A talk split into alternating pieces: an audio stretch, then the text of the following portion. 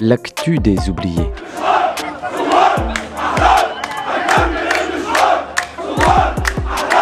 Troisième saison.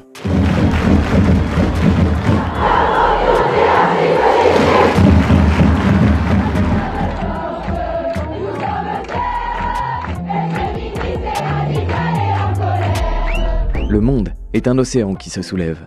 Au cœur de ces vagues résonne ce qui fait de nous des êtres vivants. Écoutons déferler cette écume.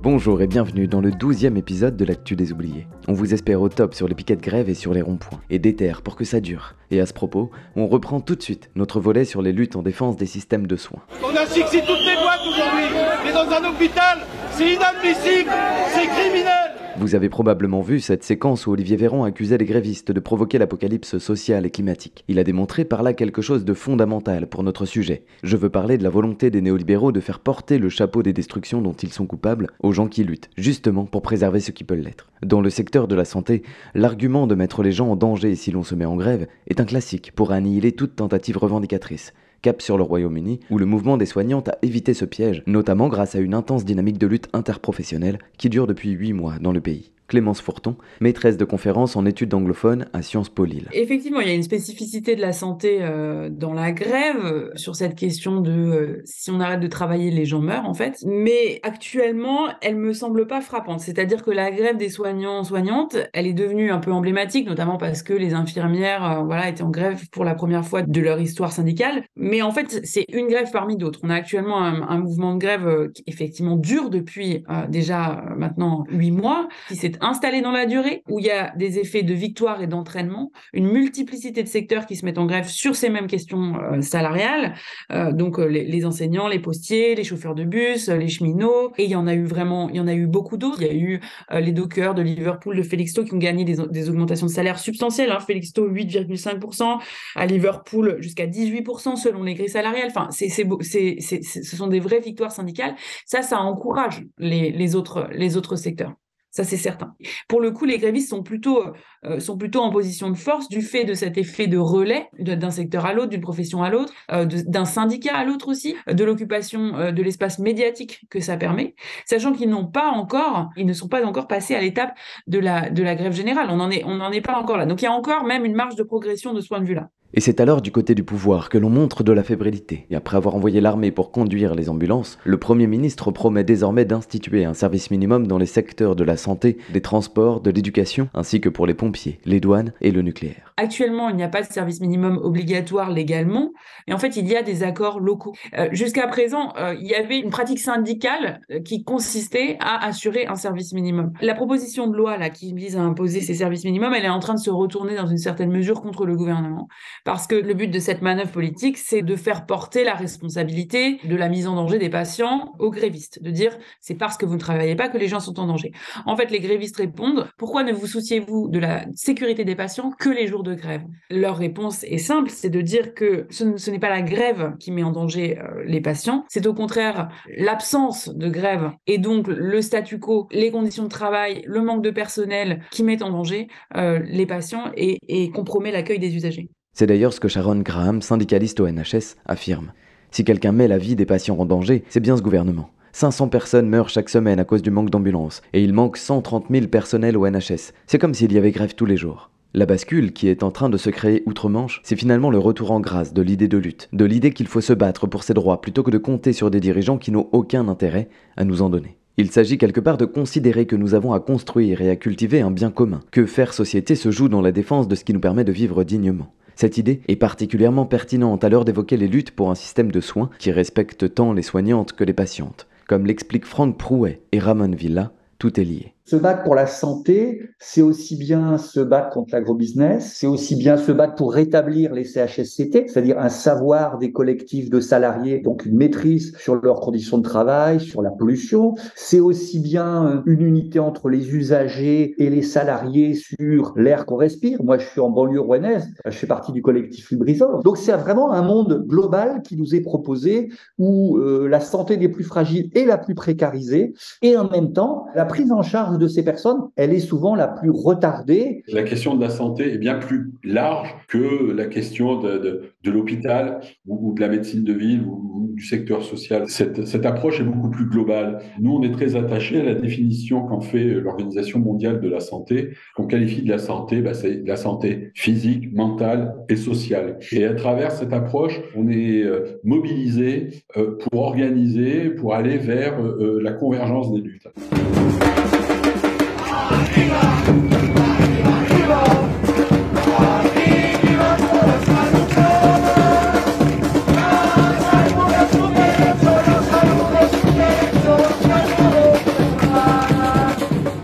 C'est justement derrière le slogan La santé ne se vend pas, elle se défend qu'une partie du peuple espagnol descend dans les rues depuis plusieurs mois. La dernière marche en date a rassemblé plus d'un million de personnes à Madrid le 12 février. La contestation est un exemple de mobilisation mixte entre syndicats de soignantes d'une part, dont certaines sont en grève depuis le 21 novembre, et de grandes manifestations de masse, organisées par des collectifs d'habitantes. Cet élan né à Madrid commence à faire tache d'huile, dans un pays où les services de santé sont régionalisés. Ce que défendent les Espagnols, c'est un système de santé publique qui avait la réputation d'être l'un des meilleurs au monde. Totalement gratuit, il fonctionne sur un système de centres de santé répartis sur les territoires, dont le personnel est intégré à la fonction publique. Cadre de cette médecine permet davantage qu'en France une implantation par quartier et une communication collective auprès des populations. C'est aussi ce qui explique que tant de personnes sont prêtes à descendre dans la rue auprès des soignantes pour défendre ce bien commun.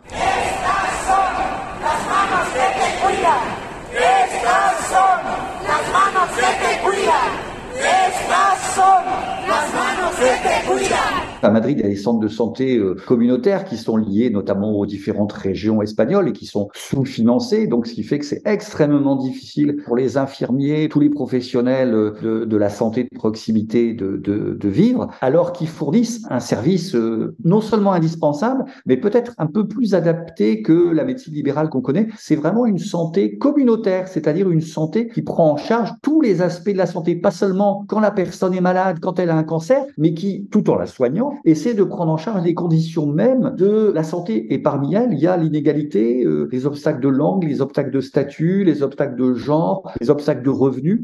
Un autre exemple de lutte sur la santé très importante qu'on vit, et qui en plus est féministe, c'est ce qui se passe en Pologne autour des attaques contre le droit à l'IVG, hein, où toute une partie de la population s'est soulevée, pour une part avec des professionnels de santé, mais aussi dans les quartiers, dans les petits bourgs ruraux, la destruction orchestrée de nos systèmes de soins suit une stratégie similaire dans un nombre incroyable de pays. Nous l'avons démontré la semaine dernière. La question qui se pose, c'est comment résister? On peut retenir deux choses majeures de ces mouvements britanniques et espagnols. D'abord que la résistance d'un secteur en lutte peut profiter à l'ensemble du peuple. Les dynamiques de la grève permettent l'échange de stratégies, des convergences spontanées ou inédites, et les victoires conquises entretiennent l'espoir chez celles qui n'ont pas encore gagné. Et cela bat en brèche le discours gouvernemental qui veut nous présenter tout acquis social, tout salaire digne ou toute condition de travail correcte comme un privilège, et toute lutte comme une prise d'otage. Le second enseignement, qu'il vienne d'Espagne ou des manifestations pour l'avortement en Pologne ou ailleurs dans le monde, démontre l'importance de l'attachement d'une population à ses acquis collectifs. Un peuple qui ne se bat pas pour conserver son système de santé s'en voit inévitablement dépossédé. Notre défi pourrait donc être de relier notre système de soins à nous-mêmes, de reprendre conscience qu'il est absolument inadmissible de laisser lutter nos soignantes seules, parce que c'est pour nous tous qu'elles se battent. L'essence même d'un système de soins ne réside-t-elle pas d'ailleurs dans ce lien, dans ce lien humain, vivant, que le néolibéralisme anesthésie et casse dans tous les aspects de la vie. Le lien entre les soignantes et le peuple est essentiel dans les luttes que nous devrions partager. Mais dans l'idée même de faire soin, le lien n'est-il pas aussi primordial?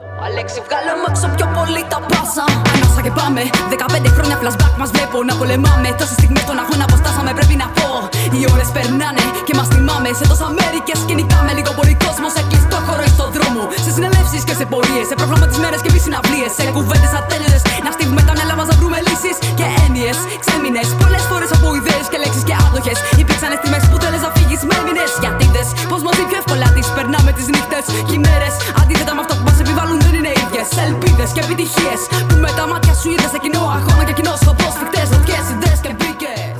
Grèce, l'austérité des années 2010 imposée par le FMI et l'Union européenne a dévasté le bien public. Les dépenses de santé ont chuté en même temps que le budget des hôpitaux. Des dizaines ont fermé, les salaires ont baissé, le coût du soin a augmenté. Et au final, le pourcentage de la population n'ayant pas accès aux soins atteignait 25 à 30%, sans compter les personnes en exil qui sont nombreuses à transiter par la Grèce. Dans le même temps, les groupes pharmaceutiques ont fait monter les prix de leurs médicaments en versant des pots de vin à certains médecins ou aux responsables politiques. Et tandis que l'hôpital public se meurt, le privé fleurit en affichant des tarifs non remboursés bien au-delà de ce que peut se payer la majorité de la population. Cette privatisation passive a poussé le peuple grec à créer des structures solidaires gratuites et autogérées pour prendre en charge collectivement les questions de santé. Le premier dispensaire social voit le jour en 2011 dans la banlieue d'Athènes et répond doublement à l'urgence en offrant la possibilité de voir gratuitement des médecins bénévoles et en assurant l'accès au traitement avec la mise en place d'un réseau de solidarité nationale et internationale. Au sein du livre Les dispensaires autogérés grecs, publié en 2016 chez Sileps, on peut ainsi lire le témoignage nous considérons notre initiative comme faisant partie d'un mouvement général de solidarité qui se développe au sein de la société grecque. Tous ensemble, nous luttons pour que les droits sociaux ne soient pas abolis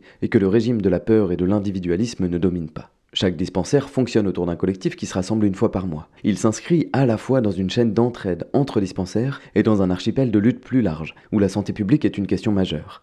Par exemple, lors de l'opposition à la mine d'or de Skouries, ou au sein du dispensaire spécifiquement pour la médecine du travail, qui a ouvert dans l'usine autogérée de la Viome. Refuser le néolibéralisme et son monde, c'est finalement tenter à la fois de lutter contre les destructions qu'il provoque et d'inventer nos propres outils qui nous permettent de vivre dignement. La Grèce connaît d'ailleurs actuellement ses manifestations les plus massives de la décennie, en dénonciation de l'accident ferroviaire de Larissa, qui a provoqué la mort de 57 personnes. Un accident notamment lié à la vétusté et au manque d'entretien des chemins de fer qui ont été privatisés en 2017 sous la pression du FMI. Ce que dit la jeunesse grecque, qui attaque en ce moment même son parlement au cocktail Molotov, c'est donc, en substance, vous qui jouez avec nos vies pour votre profit, sachez que nous sommes ensemble et déter pour faire chuter le régime.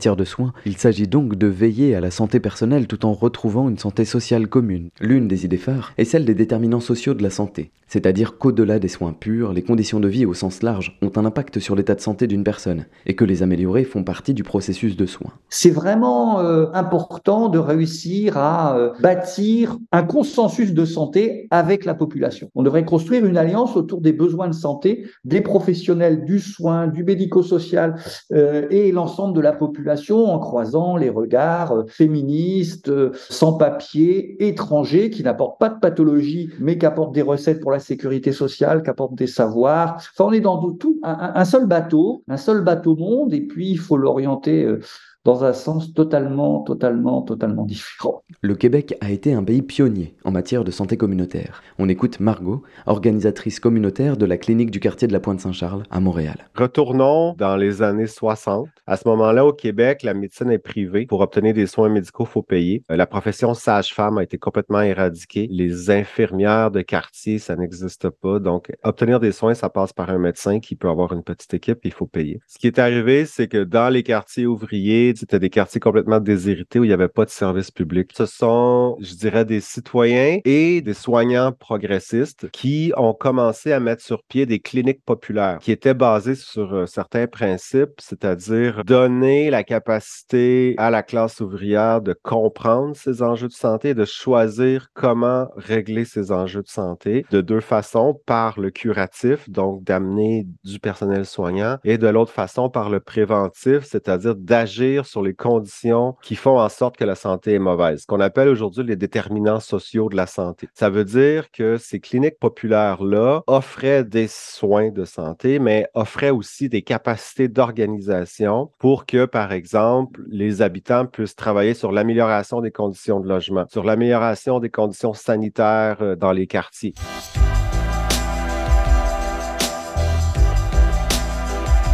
Au début des années 70, le gouvernement du Québec met en place l'assurance maladie, le service public gratuit accès universel de soins de santé. Les médecins, qui sont des entrepreneurs, des travailleurs autonomes entrepreneurs, ils vont avoir une lutte pour essayer de les intégrer dans le service public pour qu'ils deviennent des salariés de l'État. Mais les médecins vont réussir à conserver leur statut d'indépendant. Donc aujourd'hui, les médecins sont toujours des travailleurs autonomes payés à l'acte par le système public. Dans la même foulée, l'État va mettre sur pied les centres locaux de services communautaires sur le modèle des cliniques populaires. Donc, l'idée de base, c'est de mettre dans chaque quartier urbain ou dans chaque localité. Et ce qu'on qu'on voulait faire avec ça, l'idéologie derrière ça, c'était d'en faire vraiment la, la porte d'entrée du service de santé. Le premier service auquel les citoyens font appel, c'est à côté de chez eux. Il y en a un dans chaque quartier. Ils peuvent s'y rendre à pied. Et il y a un ensemble de services curatifs et préventifs. Il y a eu plusieurs vagues de création de ces centres locaux de services jusqu'au milieu des années 80-90 où là, l'État commence à se privatiser. C'est l'attaque néolibérale qui commence dans les années 90. Donc, ce réseau-là au Québec n'a pas été mis en place au complet. Et la clinique communautaire de Pointe-Saint-Charles, où est-ce que je travaille, c'est le dernier CLSC autonome, géré par un conseil d'administration composé des résidents du quartier. Tous les membres du conseil d'administration sont des résidents du quartier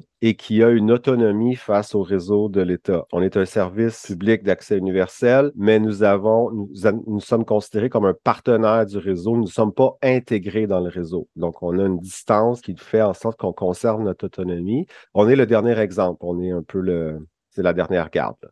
Aujourd'hui, les autres CLSC qui sont intégrés dans le réseau sont devenus, pour la plupart, des points de service. C'est-à-dire que sur, euh, sur un, réseau centralisé, hiérarchisé, les centres locaux ne sont que des points de service. Il n'y a plus d'autonomie effective. Ils vont être dépendants d'un hôpital sur un territoire. Euh, les budgets vont venir euh, d'en haut. L'organisation de la main-d'œuvre vient d'ailleurs. Il n'y a plus de conseil d'administration distinct. Donc, voilà. c'est ça un peu l'évolution du CLSC qui était un modèle extrêmement progressiste, extrêmement localiste et qui se voulait euh, autant axé sur la prévention que sur le curatif pour essayer finalement de travailler à l'organisation des populations. Mais euh, pour terminer là-dessus, c'est que l'État n'aimait pas le fait qu'un CLSC, c'est autant politique que sanitaire. C'est-à-dire qu'il y a de l'organisation de la population là-dedans. Et ça, ça a fait peur à l'État qui était dans une logique de centralisation des services et de centralisation des décisions. Ce qui fait qu'il reste nous autres on est le seul un des seuls établissements dans le réseau de la santé qui a encore sa liberté de parole.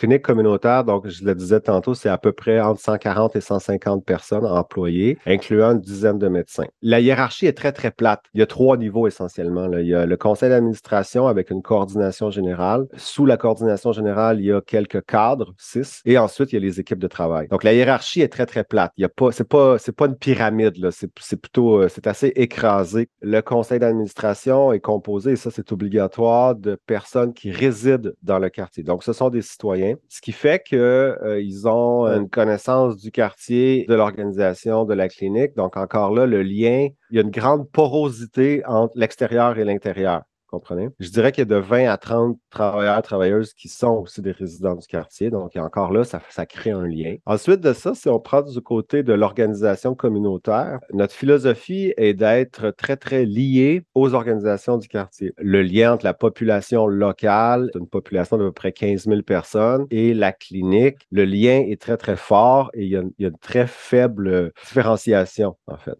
Là, on est engagé dans une lutte contre la gentrification parce que les grands promoteurs immobiliers veulent construire des tours euh, d'appartements de luxe.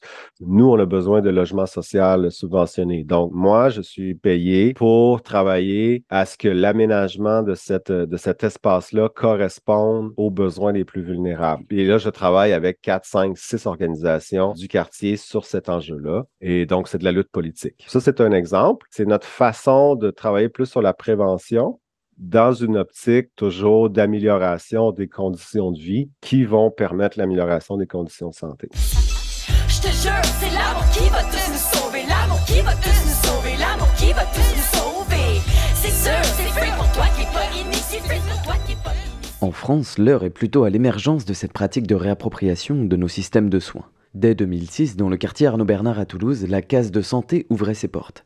Suivaient Saint-Denis, Échirol près de Grenoble et Marseille. À l'occasion d'un entretien avec Aurélie Rousseau, membre de la case de santé à Toulouse, elle nous confiait L'envie première, c'est d'abord de pratiquer la médecine autrement, de pratiquer une autre médecine que la médecine curative et médico-centrée. C'est l'idée d'un modèle similaire à celui qui est pratiqué au Québec ou en Belgique, avec une démarche de santé globale où l'on considère que peut-être, si la personne n'est pas bien et qu'on a du mal à stabiliser son diabète, si elle n'a pas de logement ou qu'elle vit dans une situation de précarité importante, peut-être ce qui va l'aider, c'est d'abord d'agir sur cette situation-là, avant d'essayer à tout prix de prescrire des médicaments pour répondre aux besoins somatiques.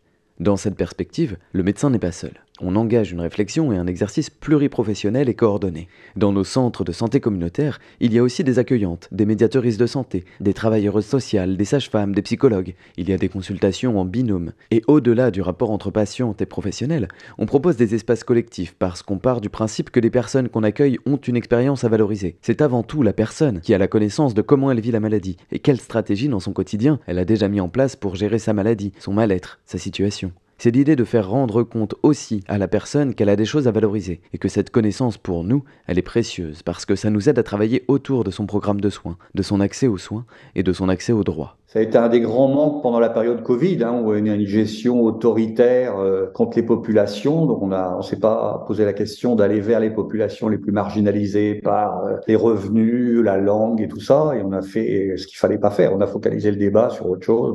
Et les centres de santé communautaires, c'est vraiment euh, et une réponse à la question de l'austérité, une réponse à la question de la démocratie sanitaire. Euh, à un moment, on peut pas faire de santé sans les populations, quoi.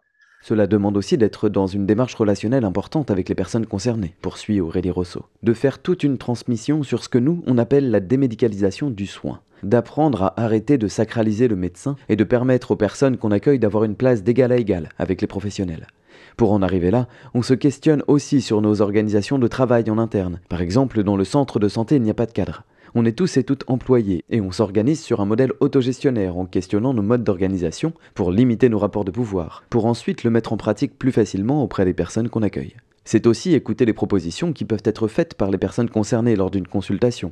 Et si plusieurs personnes expriment un même sentiment d'isolement, par exemple, notre démarche peut être de proposer aux gens de créer un espace collectif pour parler de ces problématiques-là, voir comment collectivement on peut s'auto-entraider, et aussi porter des plaidoyers pour réclamer un accès au droit qui n'est pas facilité. C'est plus facile de le faire à plusieurs que tout seul, alors on va créer des espaces qui vont favoriser l'échange de savoir expérientiel. Une réflexion qui vient nourrir la place du médecin dans le soin, à l'heure, selon Franck Prouet, où la médecine libérale est amenée à se transformer. Je pense que la médecine de ville va connaître de grands bouleversements et que ça sera pour le meilleur ou pour le pire, mais que l'horizon de la médecine libérale à papa, telle qu'on avait connue, ne tient pas parce qu'elle est au bout du rouleau, euh, avec la pénurie de médecins, les problèmes de soins. On a une interpénétration de la médecine de ville qui était très protégée quand même. C'était la boutique, mais ça, ça marche plus. Et donc, les grandes surfaces vont arriver et ça sera sûrement pas le meilleur. Aurélie Rousseau nous explique encore que dans le cadre du centre communautaire, la médecine salariée vient contrebalancer la logique de la médecine libérale. Ici, nous ne sommes pas d'accord avec les grèves des médecins en libéral qui réclament notamment une hausse du prix de la consultation. Les médecins sont salariés comme tout le monde au sein du centre. Si on considère que le médecin est tout aussi important que l'infirmière ou que la travailleuse sociale, alors il n'y a aucune raison qu'il y ait un salaire différent. Donc c'est un vrai choix que les médecins font de travailler au centre de santé. Ils mettent du sens à leur pratique professionnelle en termes de médecine communautaire et en termes de médecine salariée. On s'oppose notamment à la tarification à l'acte. On est obligé de faire avec parce que c'est comme ça. Mais en soi, ça ne couvre pas notre manière de faire le soin. Nous, on a des médecins qui font des ateliers collectifs, qui vont participer à des repas collectifs parce que pour nous, ça a un impact réel sur le bien-être des personnes et que ça relève du soin. Et ça, ce n'est pas payé. On ne demande pas la carte vitale des gens quand ils viennent manger un repas collectif. Une santé communautaire, c'est la seule qui soit capable de fabriquer la santé du 21e siècle, qui doit prendre en charge le soin, mais aussi la qualité de vie, la prévention, la nourriture, bâtir des projets de territoire, des infirmières qui prennent en charge euh, des pathologies chroniques, qui voient les patients pour l'éducation sanitaire, l'éducation thérapeutique, c'est excellent. C'est extraordinaire, c'est un travail en commun. On a besoin de toutes les intelligences, de tous les savoir-faire. Mais ça, ça doit être non pas dans le cadre euh, de l'austérité et de la pénurie, mais dans le cadre d'un financement adapté. Parce que si en même temps, on a le robinet du Parlement qui bloque les dépenses de santé, on a euh, quelque chose de compliqué. Donc, pour moi, l'horizon, c'est des centres de santé de proximité avec euh, une démocratie. Et démocratie, c'est pas seulement parler, hein, c'est fabriquer euh, du soin, de la santé, de la prévention avec la population et les budgets qui vont avec. Pour nous, ça doit être des financements publics à la hauteur des besoins. La lutte, j'ai envie de dire qu'on est en plein dedans avec le mouvement social actuel confirme Aurélie Rousseau. On s'inscrit dans ce mouvement-là avec toute une dynamique aussi de se dire comment faire le lien avec les personnes qui fréquentent le centre. Actuellement, on fait des petits déjeuners tous les mardis matins pour parler, échanger autour de la question des retraites, des accès aux droits. Qu'est-ce qui fait qu'on se sent concerné ou pas concerné? Qu'est-ce qu'on peut porter collectivement? On a toujours cherché à informer, à échanger avec les personnes qui fréquentent le centre de santé, y compris autour de la réforme de l'hôpital public. En quoi c'est inquiétant? En quoi ça les concerne directement? En quoi l'accès aux soins va devenir plus compliqué si le personnel soignant n'est pas mieux considéré? On accueille pas mal de personnes en Il y a la loi asile-immigration qui arrive aussi. On va aussi porter la parole dans l'espace public. Quand par exemple une usagère est dans une situation très précarisée avec un enfant handicapé et que la solution proposée par l'État est une chambre d'hôtel avec escalier qui n'est pas adaptée à la situation de son enfant, nous professionnels, usagers usagères, on va collectivement la soutenir pour ouvrir la voie à un plaidoyer. Pour moi, c'est une très belle réussite parce qu'on décloisonne l'aspect individualiste qui domine. Ce sont des valeurs de solidarité qui sont diffusées au sein de nos espaces relationnels. Et cette solidarité, elle est précieuse. Elle fait du bien. Elle agit à un moment donné sur le sentiment d'appartenance à un groupe, à une identité qu'on a envie de valoriser. C'est quelque chose qui va venir réellement influencer notre bien-être psychique et moral, qui est nécessaire aussi pour éviter d'être dans des situations d'isolement qui vont avoir un impact négatif sur la santé. Une chose que le néolibéralisme ne prend pas en compte, c'est le tissu social et la solidarité locale.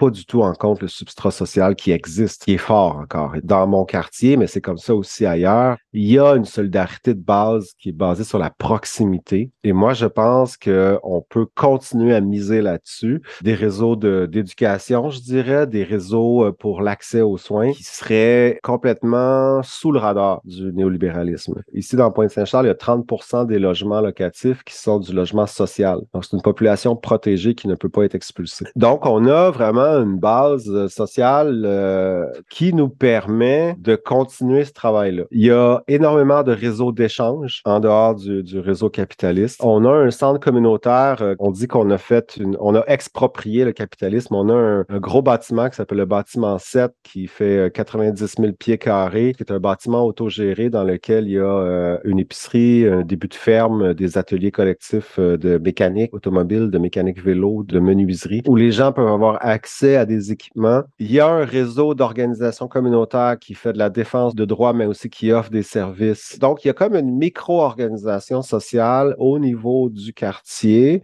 On est un peu le village gaulois d'Astérix, là, ici. Là. C'est, euh, on, est considéré comme ça, mais en réalité, ça fonctionne. C'est sûr que ça, c'est un niveau très, très, très local. Donc là, il faut fédérer les luttes, s'associer à d'autres, d'autres quartiers, il faut monter à d'autres niveaux, il faut aller, faut avoir l'aide des syndicats. Euh, bon, euh, mais en attendant, on met sur pied des coopératives, on met sur pied des organismes sans but lucratif, euh, on crée des services, des biens et services qui sont en dehors du marché. Puis ça, ça crée, ça crée la solidarité, ça crée le, ouais, le sentiment d'appartenance, puis le sentiment de capable d'être capable de résister, je dirais. Donc, moi, pour moi, ça, c'est l'anti-néolibéralisme. C'est exactement ça qu'il faut faire et il faut le faire de façon euh, constante, serrée, sans relâche, pour être capable éventuellement de contrer les logiques d'État. À côté de ça, il faut, je pense, continuer la lutte politique à une plus grande échelle. Les secondes passent comme les patients et les machines. J'ai mon tibia à la casse. On m'a oublié, j'imagine. Entre les gamins qui naissent, les accidents et les vieux. Entre état et urgence, j'ajoute un dé au milieu. J'ai vu ce vieil homme qui pour dormir contre les pilules qu'il avale. Un grand merci aux personnes qui ont permis la réalisation de ce volet sur les luttes pour un système de soins digne. Clémence Fourton, Franck Prouet, Ramon Villa, Margot Silvestro et Aurélie Rousseau. À chaque fois que je vois un patient, je vois une impatience. Et sa santé s'éteint là où il n'y a plus de dépenses.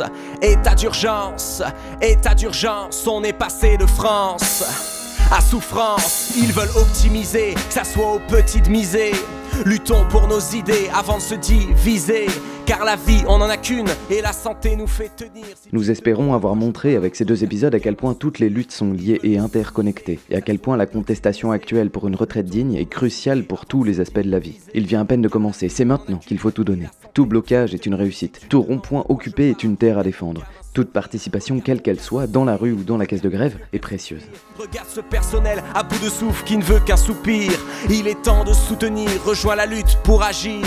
Ils ont trouvé le poison, on trouvera l'élixir. Je rêve d'un monde sans cancer, un monde sans conseil d'experts qui, soi-disant fiers, sont prêts à sacrifier leurs frères, à sacrifier leur terre, à sacrifier leur air. Dis-leur qu'on n'est pas prêt de sacrifier et pas prêt de se taire. Ils veulent optimiser, que ça soit aux petits de miser. Luttons pour nos idées avant de se diviser.